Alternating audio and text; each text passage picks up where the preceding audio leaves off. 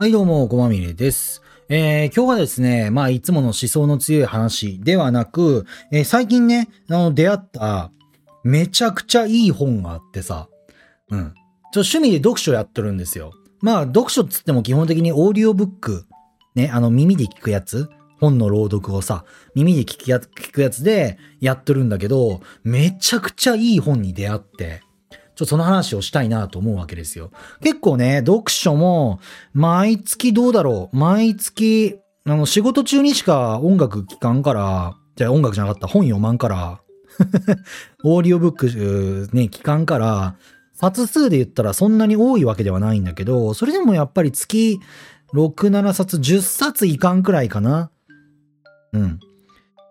少なくてもやっぱり5冊くらい。うん。多かったらそれこそ3月なんかは10冊以上読んどったみたいだけど、うん。そういうのもね、あの、いろいろあってさ。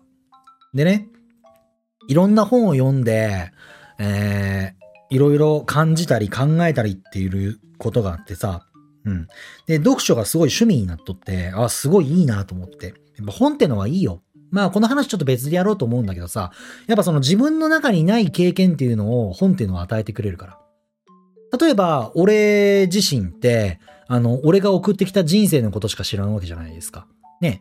俺がね、人生をね、送ってきたね、幼稚園だったりとか、小学校、中学校、高校で学んできた勉強の分しか、え学力がないし、俺が、俺が歩んできた人生分の経験でしか、俺って、ものが語れんわけよ。うん。その人生の中で見見たり聞いたり知ったものしか語れんわけよ。ね。けど、その本っていうのは、まあどんな本かっていうのもよるんやけど、そのね、他人の人生だったりとか、感覚だったりとか価値観だったりっていうのをそこに記してあるわけだから、それを読むことによって自分の中にはない価値観とかを得られる。やっぱ読書、いつの時代もこんなデジタルの時代だ、だけど、やっぱ本を読むのって大切だなって思うわけよ。それが自分の人生の経験になるから。うん。その中でね、あの、そんだけオーディオブックを読んどる俺が、あの、出会ったのが、あの、文庫本。まあ、書籍、文庫本というか、まあ、書籍、ちゃんとしたその紙の本だったんだけど、まあ、何かっていうと、まあ、タイトルにも書いてあるように、あの、その綾子さんっていう方の老いの才覚っていう、うん、本があってね。えーっと、発刊自体は、もう10年以上前かな？2010年の9月20日に初版が発売されて、あのね、なんかめちゃくちゃ売れとるらしい。何十万部、50万部くらい売れたんやったっけな？ベストセラーの本になってるみたいなんだけどね。うん。たまたま、あの、とあるちょっと事情がありまして、まあ、というかまあ、病院の待合室やったっけな？うん。病院の待合室でね、なんか暇やな、本でも読もうかと思って、そこにね、並んどった本棚の中にその本があってね。あ、あの、結構薄い本なのよ。うん。で、薄い本だから、ああ、ちょっと待合時間にこれ読めるな、っていうのがあって、手に取ってね。で、俺いつも、あの、本の選、ああ、この話はまた別にしよう。長くなる。ね、その本を手に取ってパラッと見たときに、あ、なるほど、こんな内容なんだ、面白いな、っていうのが読み進めてったら、めちゃくちゃ内容が、あの、10年前の、しかもその、このね、その綾子さんっていう方が、えーっと、もう今年で90歳くらい超える年齢の方なわけですよ。うん。この本を書いた時はもうもう70代後半、80とかの、70代後半の人か、の年齢の方で、うん。でね、その方が書いた本で、だって、俺まだ年寄りじゃないからさ、その年寄りの感覚っていうのがわからんわけよ。うん。まあ、世間的には後期高齢者なんて言われるけどさ。うん。ね、だからそんなことじゃないからさ、その、いわばその年寄りの人生経験っていうのは、今、俺にはない感覚だから、そのどんな目で、うん、今の年寄りたちはどんな目で世界が見えてるんだろうっていうのを得られるためにさ、こういうやっぱ本とか読んだわけでさ、すげえ面白かったのよ。うん。まあ、その目次なんかを参考にね、ある、あらかた、ね、ざっくり話してみるんだけどさ、例えばね、えー、そうだな、第一章、第一章なんかでもね、えー、なぜ老人は才覚を失ってしまったのかつって。ね、高齢であることは資格でも功績でもないって言って。うん。高齢であることは、ね、資格でも功績でもないっていう。ただ年取っただけっていう。それこそこの、その綾子さんっていう方って、戦争を経験されとる方なんですよ。うん。戦争を経験されてる方で、その戦争の時代の記憶がちゃんとある方で、うん。で、その方が、やっぱ戦争の頃と比べて、今の日本、ね、現代の日本っていうのは、えー、どういうもんだっていう見え方もあるわけやねんか。俺たちって戦争を知らんからさ、ね、それこそ貧しい日本って知らんわけよ。今って豊かな日本やねんか。ね、豊かな日本、日本に生まれて、育って、今に至るわけだからさ。うん。けど、その人、この、この人たちってさ、その戦争を経験しとる世代の人たちってさ、あの、やっぱ貧しい時を知っとるわけよ。それこそ、今、日本ってさ、あの、世界における幸福度ランキングみたいなさ、ね、あの、そういうのってすごい低いのよ。豊かさ。国民が自分が幸せだと思っとる、その、比率が日本って圧倒的に低いって言われて、ね、それを引き合いに出してさ、なんか過激な思想をお持ちの人たちがさ、これだから日本はダメなんだみたいな感じでさ、なんか煽ったりとかするけどさ、実はそれって、そもそもの論点が間違っとって、だって日本ってさ、すごい豊かで恵まれてる国じゃないですか。ね、スイッチ押せば電気、24時間電気使えるしさ、水飲めるしさ、3食ご飯食べれるしさ、ね、移動は車とか公共交通機関やれば行けるしさ、お金もいっぱい稼げるしさ、娯楽もいっぱいあるしさ、美味しい食べ物もいっぱいあるわけですよ。ね。けど、じゃあ、その、海外に目を向けてみましょう。ね。場所によってはさ、ね、3食ご飯食べるなんてもってのほか、電気もなければ、水を汲みに行くのも、ね、あの、半日かかったりするわけよ。近くの川に水を汲みに行くだけで半日かかったりするわけよ。それこそ朝起きて、ね、水汲みに行って、その汲み、汲みに行った水で洗濯したりとかさ、ね、で、ご飯作って食べて、もう夜になるわけよ。ね。それで寝て、また次の日、朝起きて水を汲みに行くわけじゃないですか。そうやって生活してる国の人たちだっていっぱいおるわけよ。そういう人たちからしたら、ね、ご飯3食食べれるだけでも超幸福じゃないですか。ね。あの、水を汲みに行かずとも、あの、蛇口をひねれば水が出てくるっていうことってすごい幸せなことじゃないですか。ね。だからその、違うんだよね、そもそもの。それが当たり前にやっとるから。苦しい時を経験しとるからこそ幸せ、幸福ってのが、ね、豊かさってのが実感できるわけで、日本ってのは豊かすぎるからこそ幸福度ってそんなないわけよ。うん。貧しさを知らんから。それ言われた時に、うわ確かにそうやな。そんな当たり前のことを気づかんかったなってのがあってさ、そっからもう目が、目から鱗がさ、1枚2枚と落ちてくわけよ。うん。ああ、なるほど、すごいなって。だからこの人はやっぱ戦争とかでさ、何もない時を経験しとるからさ、うん。だからね、ああ、なるほど、そういう発想ってなかったなとかさ、うん。あったりとか、ね。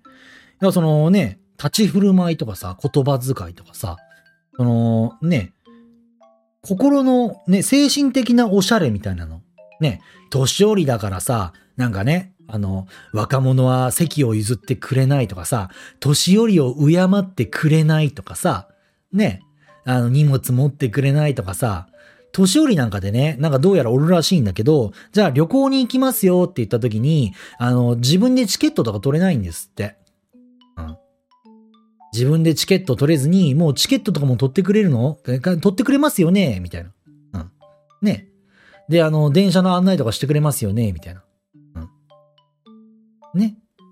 で、弁当はまだかとかさ、ね。あの、この後旅行の行き先はどうするんだ？みたいな感じでね、で、それをね、ちょっとでもおろそかにすると、最近の若者は〇〇してくれない、してくれない、してくれないっつって、そういうのね、この人はくれない指数って言って、このくれない指数が増えると、えー、年寄りになってくよ。ね、年寄りの指針だよ、みたいな。ね。このくれない指数はほら、今のほら、今の現代人のさ、ね、20代、30代、それこそ40代にも当てはまるじゃないですか。別に年寄りだけじゃないんですよ。ね。えー、旦那が、旦那が家事をしてくれない、えー、政府が支援をしてくれない、えー、ね、あの、周りの人間が助けてくれないとかさ、ね、大人が何々してくれない、子供が何々してくれない、多くないですか？くれないくれないって言っとるの。うん。俺も正直ある。ある。うん。そこでなんかすごい、なんか自分がちょっと恥ずかしくなったなって。うん。年寄りって年齢じゃないけど、うん。ねあー、俺も年寄りに片足突っ込んどるなーって。うん。そういうなんか精神的な面でもさ、年取ってくっていうのは良くないわけやねんか。ねその年寄りでもさ、ね、あの、見た目の年齢とかね、ねその、肉体的にも、年齢的にも年取っとるかもしれんけどさ、けどやっぱ、毎日が楽しくてさ、キラキラしとってさ、もう若者くらいのマインドな人って結構根が、ね、元気なおじいちゃんおばあちゃん、長生きする人たちって結構もう心が若いねか。そもそもの話。ね、腰が曲がっとるかもしれんけど、も体がもうさ、心が若いねか。そういう人たちって結構長生きするやん。でも心が衰えていく人ってすぐ死ぬやん。うん。そういうのがあるからさ、うわなるほどと思ってさ。確かにね、このね、老いの才覚に書いてあることって、まあ全てが全て今のね、この現代的な世の中。うん。それこそこのね、あの本の中には、女性はやっぱり男性をね、立てるものだったりとか、ね、するべきだみたいなこと書いてあったりもするんだけど、まあ今ってそんな時代じゃないじゃないですか。だからこそね、この本を全て鵜呑みにするんじゃなくて、要所要所で、なるほど、こういう価値観もあるんだな。ね。あの、10か0じゃなくて、ね。あ、今の世の中にこれをね、ちょっとリファイン、ちょっと改変して、改良して、今の現代に当てはめないけんなっていう、そのものもあるし、うん。ね。それもあるし、えー、例えばなんだろうな、あの、逆に否定する部分もあるしね、この中で。この中で否定する部分もあるし、この本の中で、いや、それは絶対違うよっていう部分もあるし、あ、確かにそうかもしれんって、10受け入れる部分もあれば、ここはもうちょっとこうすればいいよねっていう5の部分もあるわけよ。うん。そういうのがいっぱい学べるなっていうのがあって、この本。うん。すぐ買いましたもん。うん。俺この本。なんかね、俺決めとるのよ、本を選ぶときに。読む、読むだけでいいなっていう本と、自分の本棚に残しておきたいなっていう本って意外とあるのよ。うん。ね。あの、これをね、5年後、10年後読んでもいいな。5年後、10年後自分の本棚にあると、なんかいいなっていう本って結構あってさ、その本に久しぶりに出会えたからさ、ちょっと興奮してこうやって話しとるんやけどさ。それこそね、これあの、この本書かれたのが2010年。えー東日本大震災の前、1年前、1年前というか半年前か。半年くらい前になるんだけどさ、このね、えー、老いの才覚のね、中のこの話でもあったわけよ。えー、今の人間、最近のこのね、人間ってのは、物事を考えられなくなったと。うん。受けて、もう情報を受けて終わりみたいな。自分で考えられなくなったって。自分たちがそれこそ貧しい時代を経験しとった時は何かがありました。じゃあ自分はどうする？何ができるっていうのを、えーまず考えると。うん。この状況下で何を自分ができるかみたいな。もしかしたらね、例えばね、えー、そうだな。うーん。まあ極端な例を出そう。本当は良くないんだけど、例えば、妊婦さんがいました。ね、妊婦さんがいました。自分がその近くにいました。ね、あ、すいません、陣痛が始まって子供が生まれそうなんですってなった時に、ね、自分にはさ、赤ん坊を取り出すテクニックとか知識とか何もないわけやねんかね、そこでさ、何もできずに野獣馬としてね、ただ単に立ち尽くすだけにするそれってダメじゃないですか。そのね、妊婦に立ち寄って、あ、大丈夫ですか？って。私にできること何かありますか？って。うん。ね、わからんのやったら、聞けばいいんですよ。私にできることは何かありますか？って。ね。例えば人が溺れました。ね、人が倒れました。ね、じゃああなたは AED を持ってきてください。あなたは救急車通報してください。あなたは駅員さんとか警察の方呼んでください、近所の方を呼んでくださいとかさ。ね、あ、あの、あなたはちょっと、あの、私の手伝ってくださいとか、人工呼吸とか心臓マッサージするの手伝ってくださいみたいなさ。ね、そういうことできる人もおるかもしれんねんか。ね。けど今の人たちって、そうなった時に何もできないって。何かしようと行動しようともしないって。うん。効果不効果、こういう風に書かれてあるわけよ。最近、地震災害などがあると、テレビに頭が真っ白になって何も考えられないと話をしている被災者が必ず登場しますと。揺れている時は顔が、あ、違う、頭が真っ白になって何も考えられなく、何も考えられなくても、揺れが収まればどうにか考えられるものですと。うん。どうしておにぎりやパンの配給があるまで呆然となすことなく座っているのか不思議でなりませんと。戦争中ならどこにも食料はありませんでしたが、今はどこの家でもお米の1キロや2キロはありますと。避難するときは持ち出せなかったとしても、揺れと揺れの間に家に入って持ち出すこともできるでしょう。私なら余震の間にどこからかお鍋を調達してきて即席のかまどを作り、えー、倒壊家屋の廃材や備蓄してある薪を使って自分でご飯を炊くと。同じくらいの大きさの石が3つあれば鍋を置いても安定しますと。ね、ブロックでもレンガでも壊れた家から湿気してくればいいと。その程度のものなら非常時は無断で借用するのも採覚として必要ですと。うん。そこなのよね。わあ、これ言われた時にさ、わーって。あんまこういうこと言いたくないけど、東日本大震災の時もそうだったし、あとはさ、なんか雪うん。雪でさ、猛吹雪とかでさ、立ち往生を受けた人とかさ、なんかそのね、台風とかの災害があった時にさ、政府は何してるんだとかさ、何もしてくれないご飯の配給はまだか、水の配給はまだか、救助はまだかって。うん。ね、ピーピーピーピー言うとる人おったれが。うん。その時にさ、うん。で、その、その続きにも書いてあるわけよ。若い人は頭が真っ白で何も考えられないのが自然なのかもしれませんと。しかし少なくとも戦争戦争を経験している世代は戦時下では頭が真っ白になるような人は生き延びられなかったはずですと。うん。自分で生きてかなあかんから。ね、被災した時にこそ高齢者だという甘えを捨てて過去の経験を生かし率先して行動すればいいのですと。うん。ね。だから危険の効く子、危険の効く子になりなさいっていうのを、その人たちって昔から教えられとったわけよ。この人たちってね。うん。そこら辺はすごいなって思うところがあってさ。うん。これってほら別にさ、昔だからとかさ、関係ないねか。今の現代人の俺たちにも、さっきの AED の話でもそうだけどさ、俺だって、あのー、趣味で釣りやってるんですけど、あの、やっぱね、溺れた人とかの救助とかさ、ね、そういう人たちの救助のために AED、うん。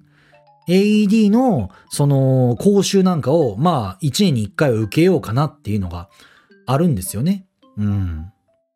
そういうのがあるからさ、そういうのをちゃんとやらなあかんって。ね、予習、避難訓練と一緒。そういう備えがあった時に何ができるっていうのをちゃんと考える頭があれば、倒れた人がね、パッと目の前に来た時に何もできずに呆然と立ち尽くして、スマホで写真撮りながら、野じ馬するんじゃなくて、ね、あの、じゃああなたはね、あの、救急車呼んでください。あなたは心臓マッサージ、あなたは AED みたいな感じで、あの、ね、指示出したりとかすぐできるわけやねんか。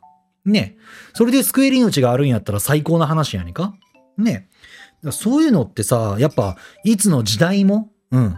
人が持つべき感覚だなって思ってさ、すごい勉強になったなと思って。まあ、それ以外にもいろんなこと書いてあるんでね、ぜひこの老いの才覚っていう本を、えー、ぜひ皆さん、あの、皆さんって何？あの、手に取っていただきたいなってのは思いましたんで、かなりおすすめですね。あの、おすすめの本です。結構このおすすめっていうのはね、俺大事にしとって、そのね、人から何か、まあちょっとここからは余談なんで、ここでもう満足した人はもう切ってもらっていいんだけどさ。余談なんだけどね。あの、おすすめって、よくあるじゃないですか。おすすめ何々とかさ、ね、この人、この〇〇の有名人がおすすめとかってあるじゃないですか。でそのね、おすすめが綺麗にはまるんだったらいいんだけど、おすすめを外した時ってさ、例えばね、あの、この老いの才覚ってのを小まみれがおすすめしてましたと。うん。ね。そうなった時に、えー、ね、この本が悪いってだけじゃなんねえか。こんなのをおすすめしやがってっていう、俺の、俺の信頼も落ちるわけやねんか。だから、みんながおすすめ〇〇とかさ、なんかよく使いがちなんだけど、うん。こういうね、メディアの時代。みんなよく使いがちなんだけど、それってちょっとって思うのよね。うん。おすすめっていうのは、その発信しとる人間の信頼も上乗せして言うとるわけだからさ。うん。例えば何も知らない人間がさ、ね、自分からしたら赤の他人だけどさ、自分が信頼しとる人の紹介だったらさ、その人の信頼度って上がんねえか。ね。あの、俺は、俺はこいつを信用しとるから、お前ちょっと初対面かもしれんけど、よくしてやってくれやって言われたらさ、あ、わかりましたってなるじゃないですか。ね。けど全く知らんさ、赤の他人がさ、来てさ、俺のことよくしてくれやって言ったら、は？しねえやみたいな感じになるじゃないですか。ね。そういうことなのよ。だから、あの、なかなかおすすめの本って、おすすめの、おすすめって俺意外とやらなかった。本当にいいものしかおすすめしないんだけど、うん。まあ、この老いの才覚っていう本に関しては、もう俺の信用を上乗せしてでも、あの、いいんじゃないかなっていうのが思えたんで、皆さんにこうやっておすすめした感じなんですよ。はい。まあ気になったらぜひね、手に取っていただきたいなと思います。はい。以上、コマミリでした。ありがとうございました。